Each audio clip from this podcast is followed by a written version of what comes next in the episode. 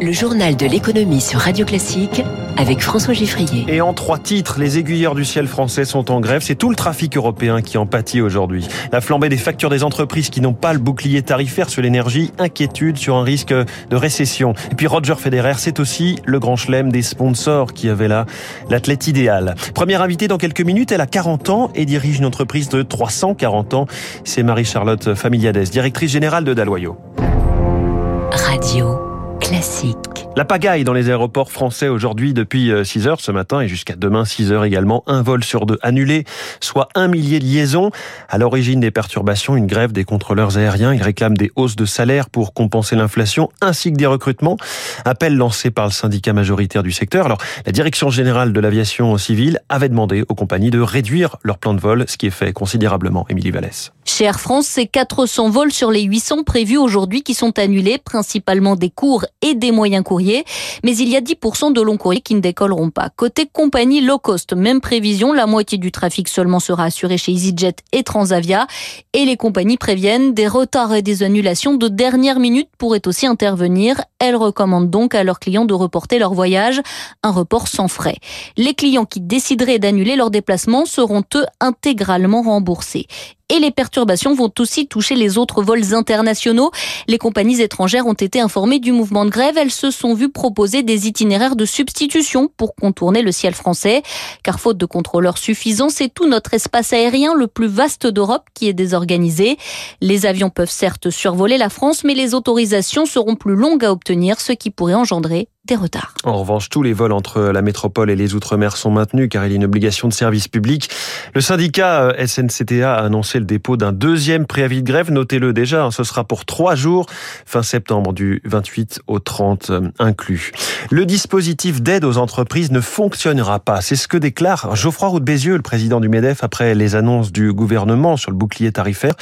Il estime qu'il y aura des baisses, voire des arrêts de production dans de nombreuses entreprises face à la flambée des prix des énergies Aujourd'hui, seules les très petites et petites et moyennes entreprises dont le chiffre d'affaires n'excède pas un million d'euros peuvent bénéficier de ce bouclier tarifaire. Les autres euh, pourront recevoir des aides jusqu'à 2 millions d'euros, mais très différentes. Quid des entreprises intermédiaires? Le flou demeure et donc les inquiétudes également, Eric Cuoche. Jean-Philippe Hubin est président de Somater, fabricant d'emballages plastiques. Aujourd'hui, 5% de son chiffre d'affaires passe dans ses factures d'énergie.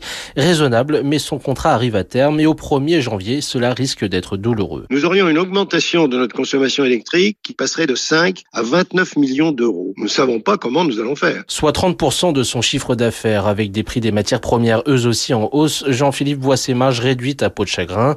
Alors, seule solution pour cet hiver. Je peux arrêter pendant un certain temps. Euh, qu'est-ce que vous voulez que je fasse? Si on n'a pas d'électricité, on peut pas faire marcher les machines. On a 300 machines. Vous croyez qu'elles marchent comment? Avec des gars qui pédalent dans une cave? Somater est une ETI, entreprise de taille intermédiaire, exclue de facto des tarifs réglementés et des aides annoncées jusqu'à maintenant par le gouvernement. Mille entreprises dans l'industrie sont dans la même situation. Si rien n'est fait, on court à la catastrophe, alerte Philippe Dorano, co-président du mouvement des ETI. Nos entreprises sont en train de faire des super pertes. On a des entreprises qui n'ont plus de résultats d'exploitation. Des entreprises s'arrêtent de produire. La situation est extrêmement euh, inquiétante. Le gouvernement assure être en discussion avec la Commission européenne pour mettre en place une aide pouvant aller jusqu'à 50 millions d'euros en direction des entreprises énergo-intensives. Éric Cuoche, cette crise de l'énergie qui fait dire à la Banque de France, on en parlait dans le journal de, 6h30, que la croissance est assez difficile à estimer pour l'année prochaine. Ce sera entre moins 0,5, une récession, et plus 0,8% en 2023. Même chose un peu pour l'inflation, hein, estimée entre 4,2 et 6,9, fourchette assez large au vu euh, de l'imprévisibilité des cours de l'énergie. À propos d'énergie, justement, EDF revoit de son côté à la hausse le coût de l'arrêt forcé de ses réacteurs, 5 milliards de plus finalement pour les problèmes de corrosion dont on a beaucoup parler.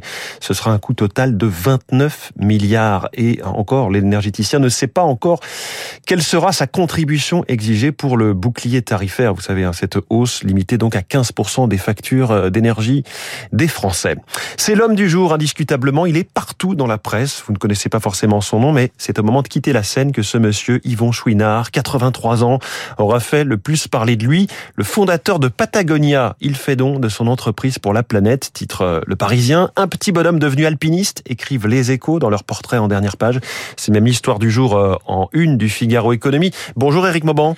Bonjour François, bonjour à tous. Cet entrepreneur qui est totalement atypique a donc pris une décision euh, assez révolutionnaire. Effectivement, Yvon Chouinard, américain d'origine québécoise, a créé en 1972 Patagonia, une entreprise californienne de vêtements de sport éco-responsable. Comme la laine devient lourde et froide avec l'humidité, eh bien, il a trouvé une solution. Il s'est inspiré dans les années 70 de la moquette acrylique pour siège de toilette pour lancer la veste en laine polaire et la rendre rapidement éco-responsable.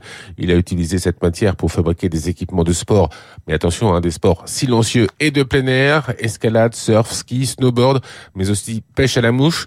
Yvon Chouinard a toujours défendu ses valeurs proches de la nature, sa volonté de préserver la planète et de lutter contre le réchauffement climatique. Alors plutôt que de vendre Patagonia à une personne qui en fera ce qu'elle voudra, eh bien il préfère transférer toutes les actions de l'entreprise, valorisées tout de même à près de 3 milliards de dollars, à un trust et une ONG chargée de consacrer l'intégralité des bénéfices annuels, environ 100 millions de dollars, à la planète, notamment à la préservation des habitats menacés. Ces deux enfants, quadragénaires, n'hériteront donc pas de l'entreprise familiale et le soutiennent à 100%. Merci Eric Mauban, autre homme du jour et tout autre euh, niveau de célébrité évidemment. Il prend sa retraite lui aussi, mais à 41 ans seulement. Comment mesure-t-on la grandeur? Par le nombre de titres? Le nombre de victoires en grand chelem? Il y a certaines choses que les nombres ne disent pas. Ils ne disent pas que cet homme joue un tennis plus beau que quiconque avant lui. Ils ne disent pas que cet homme est l'un des sportifs les plus respectés de tous les temps. L'héritage de Roger Federer est perpétuel. Roger Federer salué ici par l'un de ses sponsors historiques, la marque Rolex, qui s'est empressé de rediffuser hier ce petit film saluant l'aspect perpétuel du sportif comme ses montres au mouvement perpétuel, vous aurez compris. Roger Federer qui restera aussi dans l'histoire du sport comme donc l'une des personnalités les plus prisées des sponsors. Crédit Suisse, Mercedes-Benz, Moet les chocolats Lindt ou encore les pâtes Barilla. Pourquoi les marques tenaient autant à être représentées par lui? Écoutez ce qu'en dit Arnaud Simon, le président d'In Out Stories. Pour les sponsors, Roger Federer, euh, c'est vraiment l'idéal absolu. Son style, son élégance, sa sobriété, cette impression de facilité qui donnait sur le cours. Et puis, il a ce côté aussi, euh, si je peux me permettre, gendre idéal. Donc, il, coche vraiment toutes les cases pour les partenaires. Et on sait très bien que c'est un champion qui, dans 10 ans ou dans 20 ans, aura encore une forte valeur de rayonnement et d'impact. Roger Federer, c'était 100 millions de dollars de revenus euh, publicitaires hein, sportifs, euh, rien qu'en une année entre 2019 et 2020, et au total 130 millions de dollars de gains en tournoi, ce qui est euh, là aussi des montants inédits à l'époque. Hein.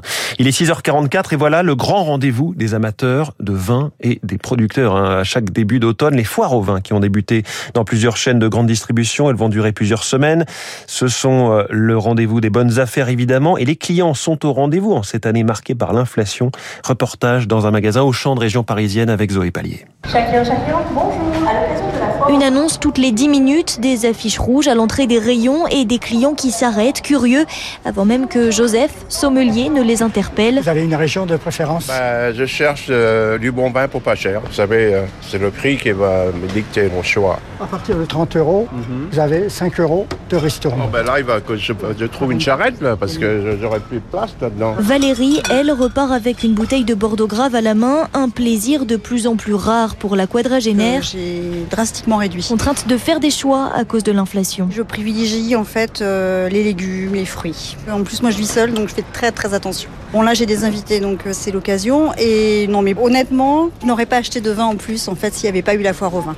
Je n'aurais rien acheté du tout en fait. Avec des clients qui guettent plus que jamais les promotions, il a fallu miser sur les petits prix, explique Jean Tréguer, responsable du magasin. Aujourd'hui l'offre à moins de 5 euros représente donc 40% de l'offre là sur notre foire au vin et euh, on a augmenté de 10% cette offre là par rapport à l'année dernière. Résultat, d'après Jean Tréguer, malgré la baisse du pouvoir d'achat ici, la foire fonctionne aussi bien que les années précédentes. Zoé Pallier pour Radio Classique. Les marchés financiers, pas mal d'incertitudes ont pesé hier. Le Dow Jones a perdu 1,5%, le Nasdaq 1,5%, le CAC 40 a reculé d'un pour cent à 6157 points. Le pétrole est à 91 dollars. Et à Tokyo, en ce moment, le Nikkei recule lui aussi d'un. Dans quelques instants, une entreprise qui a 340 ans et sa dirigeante 40 ans, c'est Marie-Charlotte Familiades.